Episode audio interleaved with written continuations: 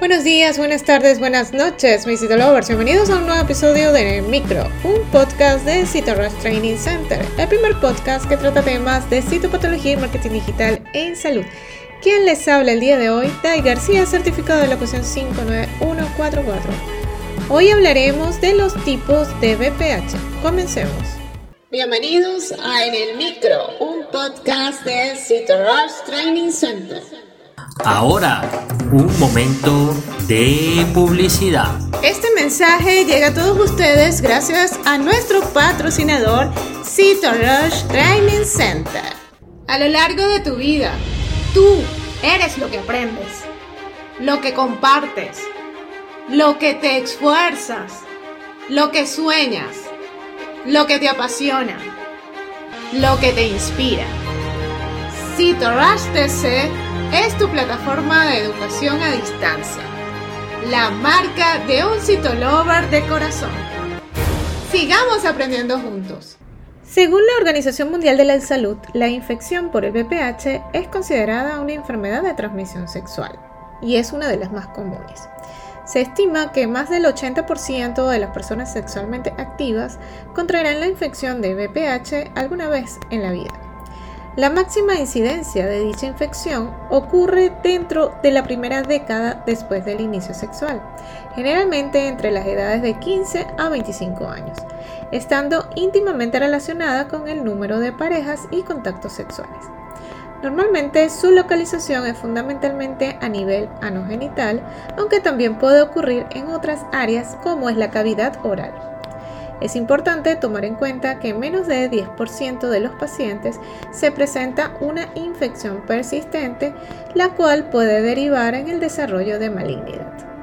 Ahora bien, los tipos más comunes de BPH en todo el mundo son el BPH tipo 16 en un 3.2%, el BPH número 18 en un 1.4%, el BPH número 52 en un 0.9%, el BPH 31 en un 0.8% y el BPH número 58 en un 0.7%. Por otra parte, los tipos de BPH de alto riesgo también se distribuyen de manera desigual. Y el BPH 16 tiene una tasa de alrededor de 13% en África y un 30% en Asia Occidental y Central.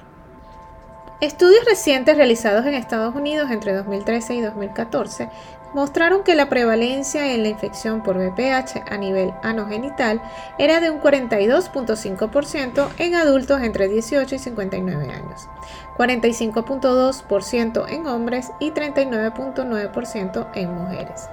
Cuando se distinguió qué tipo de VPH, la prevalencia de infección por virus de alto riesgo oncogénico fue de 22.7%, mientras que la prevalencia de la infección por VPH a nivel oral fue de 22.7%, mientras que la prevalencia de la infección por VPH a nivel oral fue de 7.3% y 4% para los de alto riesgo oncogénico.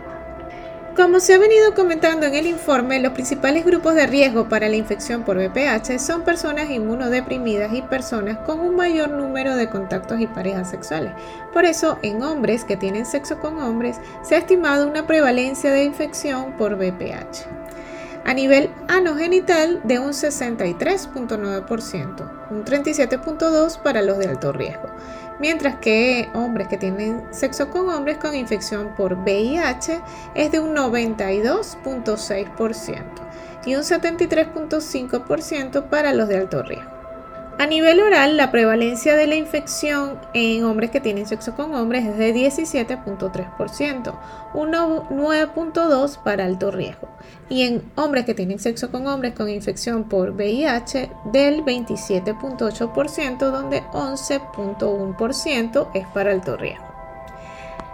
Gran importancia de la infección del VPH reside en ser el agente etiológico de gran cantidad de neoplasias siendo el responsable del 100% de cánceres cervicales, 87% de cáncer anal, 20% de cáncer orofaringio y un 10 a un 30% de otros carcinomas escamosos en vagina, vulva y pene.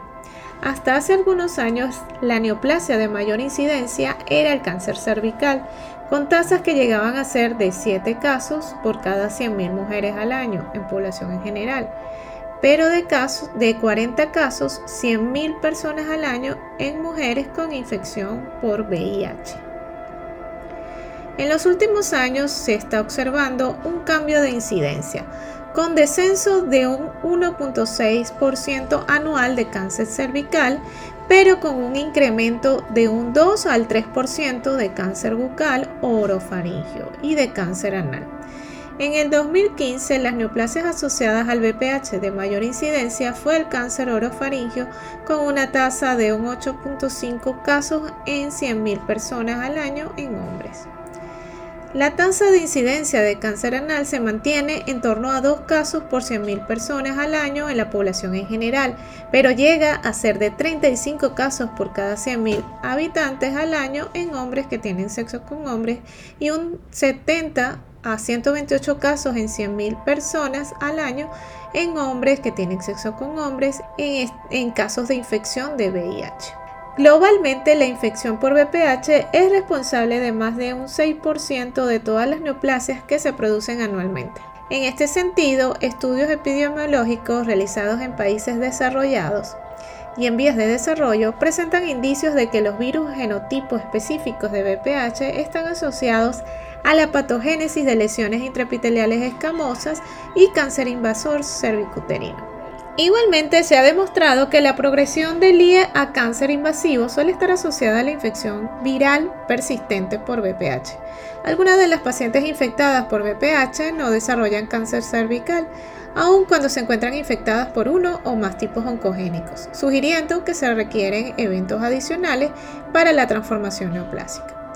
Se han propuesto que uno de los factores importantes que propician la progresión es la persistencia de la infección y la habilidad que posee el virus de expresar determinados genes por tiempo prolongado, independientemente de que la infección tenga manifestaciones clínicas o subclínicas.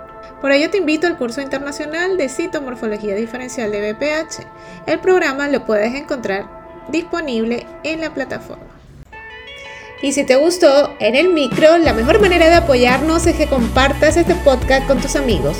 Puedes escucharnos en cualquiera de las plataformas digitales disponibles como Spotify, iTunes o Google Podcast o directamente en nuestra página web citorostc.com slash podcast. También no olvides seguirnos en las redes sociales como arroba Nos escuchamos en una próxima emisión.